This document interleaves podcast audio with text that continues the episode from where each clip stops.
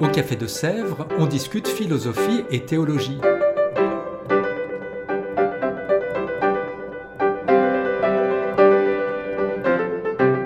C'est là que chaque semaine, Claire et Isabelle dialoguent avec un enseignant du Centre Sèvres, faculté jésuite de Paris.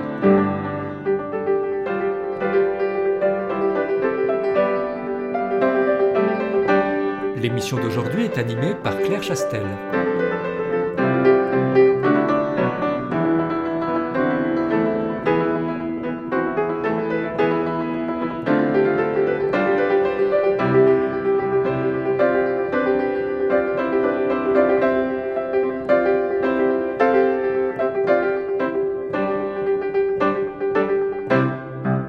Chères auditrices, chers auditeurs, bonjour. Pourquoi un certain nombre de philosophes ont construit des systèmes des beaux-arts? Et ces systèmes sont-ils des hiérarchies? Aujourd'hui, pour euh, parler de ce système en philosophie, ces systèmes des beaux-arts en philosophie, nous accueillons Alain Cugnot, qui est un professeur euh, de longue date au Centre Sèvres. Alain Cugnot est docteur d'État S lettres et sciences humaines. Il est agrégé de philosophie, ancien élève de l'ENS de Saint-Cloud ancien professeur de Cagnes au lycée Lacanal, est responsable depuis cette année du département d'esthétique au Centre Sèvres. Il mènera d'ailleurs un séminaire de recherche sur art, foi et politique. Mais nous l'accueillons aujourd'hui pour parler d'un cours qu'il va donner sur la philosophie du système des beaux-arts. Alain Cugnot, bonjour. Bonjour Claire. Pourquoi euh, donner ce cours sur euh, le système des beaux-arts en philosophie? Parce que je commence, je débute cette responsabilité du département d'esthétique. Et donc, je me suis demandé quel était le, sujet qui engloberait la totalité du département, qui permettrait d'avoir un point de vue globalisant, enveloppant euh, de toutes les activités qui pouvaient se faire dans ce département. Et là, je me suis revenu d'une autre perplexité qui est celle de l'intérêt de la philosophie pour les arts. Et l'intérêt de la philosophie pour les arts est assez ambigu. Il y a une méfiance et une fascination par les arts, et ce n'est que vraiment très tard que s'élabore avec Baumgarten la notion même d'esthétique. Baumgarten, c'est quand? C'est un disciple de Leibniz. Euh, et donc, euh, Kant se servait de ses ouvrages euh, comme manuel pour ses étudiants. Donc voilà, la philosophie s'est intéressée à l'art d'une manière complexe, et un certain nombre de philosophes, Kant, Hegel, Schopenhauer, ont construit des systèmes des beaux-arts, c'est-à-dire ont classé les arts les uns par rapport aux autres on tentait de voir comment on pouvait même les déduire les uns des autres. Et finalement, finalement, finalement, ça aboutit toujours à une hiérarchisation. Avec un art premier, rudimentaire, archaïque, et puis euh, ensuite on s'élève et on arrive à l'art considéré comme le plus fin, l'art qui est presque de la philosophie. Parce qu'il y a ça derrière comme idée. La philosophie, ça pense, le reste, ça essaye de penser. Donc c'est ça que je voudrais examiner, je voudrais examiner au moins l'un de ces systèmes afin de voir ce que ça recouvre exactement. Qu'est-ce qui intéresse la philosophie, justement, dans euh, ce système des beaux-arts? C'est une question à ça, en soi. Hein. Qu'est-ce qui peut bien fasciner la philosophie dans cette présentation d'objets ou de, de sons. Hein, il y a des objets euh, esthétiques qui occupent le temps, il y en a qui occupent l'espace, il y en a qui occupent les deux. Et bien là, on montre quelque chose. donc, enfin, fondamentalement, l'art est phénoménologique. Il fait apparaître. Mais la philosophie aussi euh, s'interroge sur tout ce qui apparaît. Qu'est-ce que c'est euh, que le monde? Et dans le monde, qu'est-ce que c'est que cette manière de représenter le monde par une partie de lui-même Voilà. Et donc il y a cette énigme, qu'est-ce qui peut bien fasciner la philosophie? Moi, je pense que ce qui fascine la philosophie, c'est une manière inouïe, inédite, de présenter la vérité. Mais une vérité, vraiment une vérité, la vérité, avec d'autres moyens que les concepts. Et du coup, pourquoi la philosophie n'est pas de l'art? Moi, je pense que d'une certaine manière, il y a une parenté très très profonde entre la, philosophie et l'art, et je pense, je pense vraiment que euh, un philosophe est aussi un artiste, même s'il ne le sait pas, même s'il ne le veut pas, même s'il est, s'il a été pendant longtemps, euh, fasciné par la science. Hein. Le discours, euh, discours fondateur de la philosophie, c'est les mathématiques. si on prend la pensée platonicienne, pour Platon, vraiment, ce qui représente une approximation de la vérité qui mérite attention, ce sont les mathématiques. Et du coup, justement, la vérité est représentée dans les mathématiques et dans les concepts. Plus généralement, euh, qu'est-ce qui définit, du coup, une œuvre d'art? Alors ça, c'est une autre question. c'est une autre question et elle, est fondamentale parce que le, euh, il n'y a pas un art, il y a une multitude d'arts, justement, hein, si on peut faire un système. Euh, les arts sont différents les uns des autres, et pourtant nous percevons qu'il y a quelque chose de commun. Mais qu'y a-t-il de commun entre, euh, je ne sais pas moi, un, temple et la musique? Ou qu'y a-t-il de commun entre une peinture et la danse? Et alors? Eh bien, il faut chercher. alors, j'ai quand même comme habitude, quand je prépare un cours et que je, veux commencer le cours sans savoir où je vais arriver. Parce que si je sais où je vais arriver, bon, je vais m'ennuyer. Donc il faut, euh, c'est comme ça que je conçois le, déploiement d'un cours, il faut que ce soit un moment de recherche. Alors je sais bien, j'ai des pistes, hein, et en particulier les pistes des écrits des philosophes. Et le, point de départ, ça va être d'examiner ce que Schopenhauer dit des arts. J'ai choisi Schopenhauer pour deux raisons. Euh, d'abord, euh, il est quand même assez peu connu et il mérite mieux que sa réputation. Et ensuite, ce qu'il dit dans les paragraphes euh, du monde comme volonté, comme représentation, qui est son œuvre majeure, ce qu'il dit des œuvres d'art, c'est, je trouve, quelque chose d'assez génial.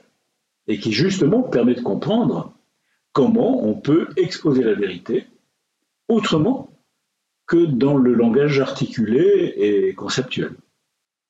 Alors, est-ce que lui, il peut définir euh, les arts? Il est défini oui, il est défini. Il est défini en fonction de ce qu'il appelle l'objectivité. Alors c'est un peu compliqué. C'est un peu compliqué. Et je vais être très schématique. Pour lui, le fond de la réalité, c'est la volonté. Comme si le monde était euh, voulait quelque chose, se voulait lui-même. Et la représentation la plus simple et la plus parlante peut-être euh, de la volonté, c'est la chute de la pierre. Une pierre tombe comme si elle voulait tomber. Là, il y a quelque chose qui se met en mouvement et qui manifeste que non, ça ne se passera pas autrement. Voilà, donc le fond de la réalité, c'est la volonté, entendue en ce sens, et cette volonté, elle est absolument aveugle, inconsciente, monstrueuse, on pourrait dire.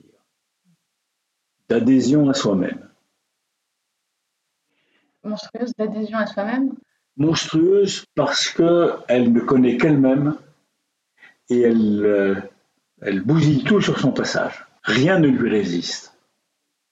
Or, précisément, le monde est volonté pour Schopenhauer, mais il est aussi représentation, c'est-à-dire phénomène, c'est-à-dire on voit des choses. Je le cite très approximativement, il s'est vraiment passé quelque chose d'important lorsque le monde a été vu par un œil, ne serait-ce que celui d'un insecte. Une représentation du monde. Quelque chose est apparu. Et au moment où apparaît quelque chose, la volonté se trouve comme distendue. Comme on a, créé du creux à l'intérieur de cette euh, unicité de la volonté. Alors, la représentation de la réalité dans, l'esprit de Schopenhauer, c'est ce qu'il appelle l'objectivité, c'est-à-dire il y a des degrés de représentation de la volonté, plus ou moins consciente. Et la forme, l'art premier, l'art, euh, on pourrait dire le plus rudimentaire, mais ce n'est pas vrai, parce que euh, c'est un art euh, extrêmement abouti, c'est l'architecture. Mais qu'est-ce que c'est que l'architecture? Eh bien, c'est la manière d'empêcher une pierre, pour reprendre le premier, premier exemple, de tomber par terre. Et quand on entre dans un édifice comme une cathédrale, par exemple, qu'est-ce qu'on voit?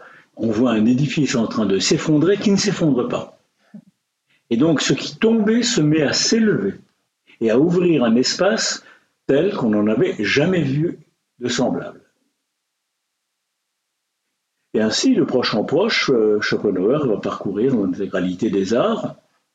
Il, arrivera finalement à dire que le, sommet, ce qu'il y a de plus, de plus vivant dans la représentation, une représentation qui a réussi à annuler sa séparation d'avec la volonté, c'est la musique.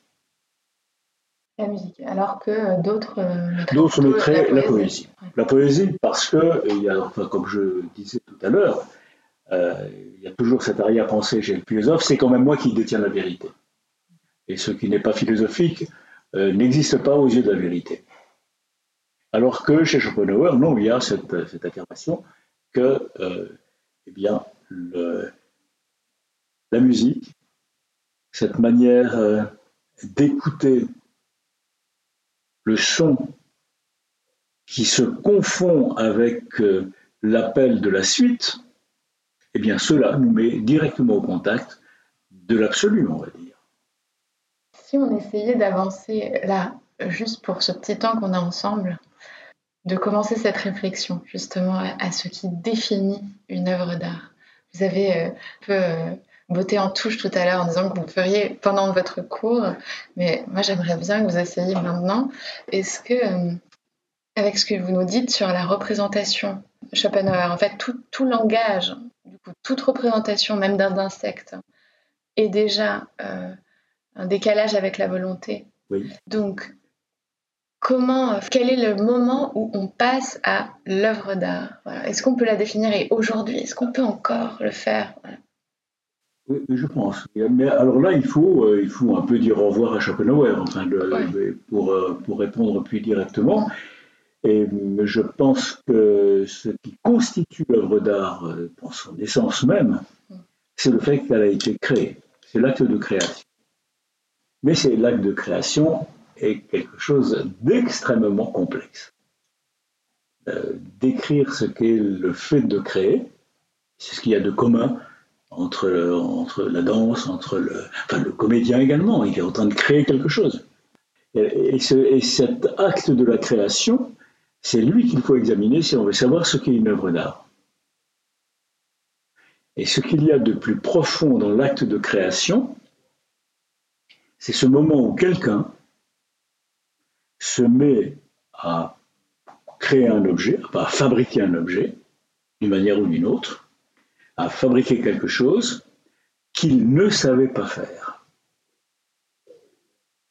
Et donc il faut qu'il se dépouille de tout ce qu'il savait, de tout ce qu'il croyait, pour pouvoir inaugurer un véritable commencement et faire surgir quelque chose qui n'avait encore jamais, été à sa portée.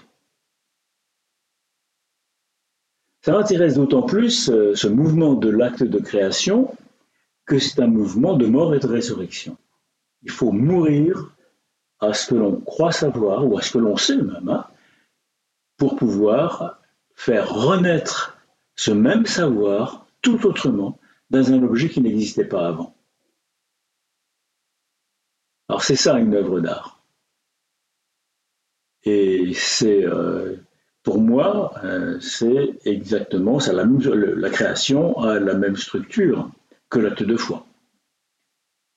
Parce que l'acte de foi également consiste à se dépouiller de, tout ce que, enfin de toutes les croyances. et à les faire mourir et à les faire renaître tout autrement. Dans ce que vous dites, d'une certaine manière, euh, toute création, à partir du moment, et, enfin, toute création est le critère pour déterminer une œuvre d'art. Oui. Ça, c'est très puissant et c'est un engagement. Enfin, c'est oui. oui, oui. Parce que probablement tout le monde ne pense pas comme ça.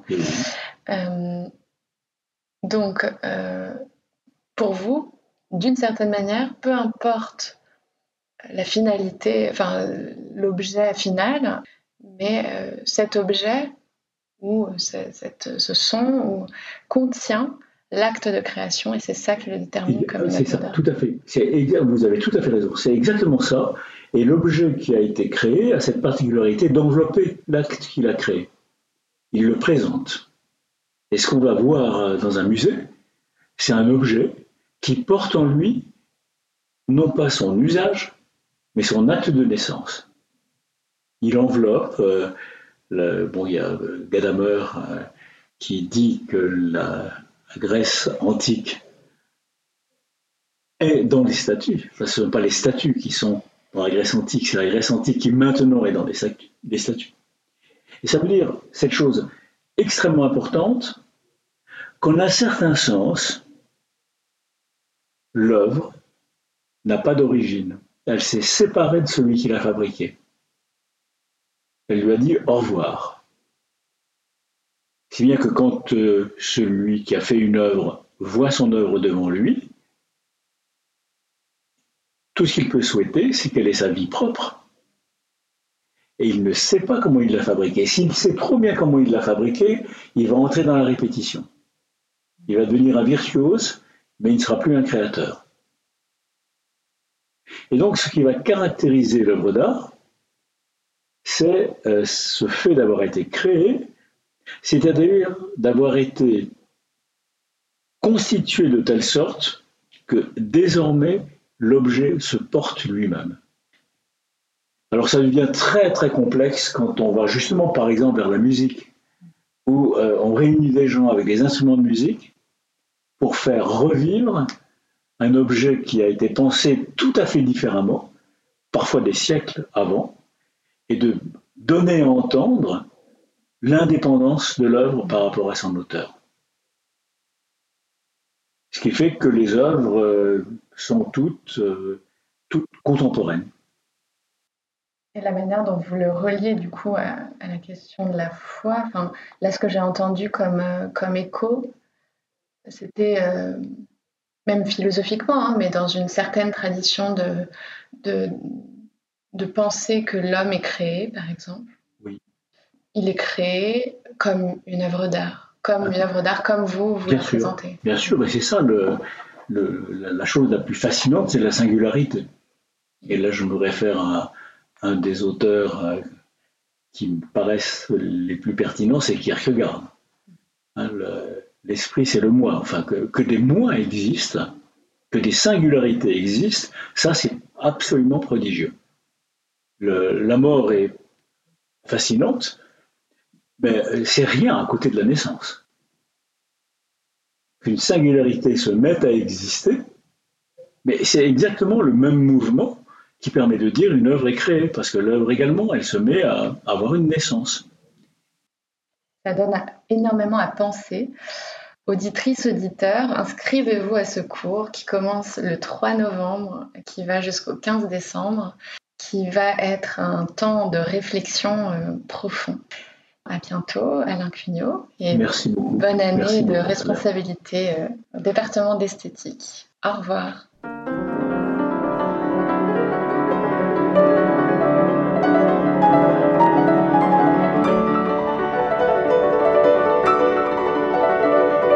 Vous écoutiez Café de Sèvres, le podcast du Centre Sèvres, faculté jésuite de Paris, en partenariat avec RCF.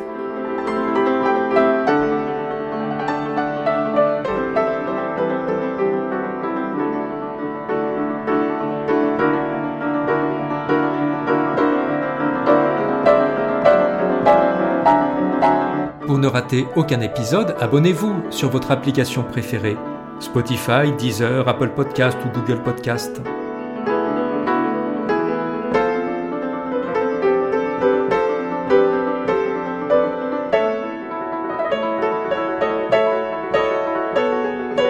Et sur notre site internet www.centresèvres.com, découvrez l'ensemble de nos cours et conférences en philosophie et théologie. À bientôt!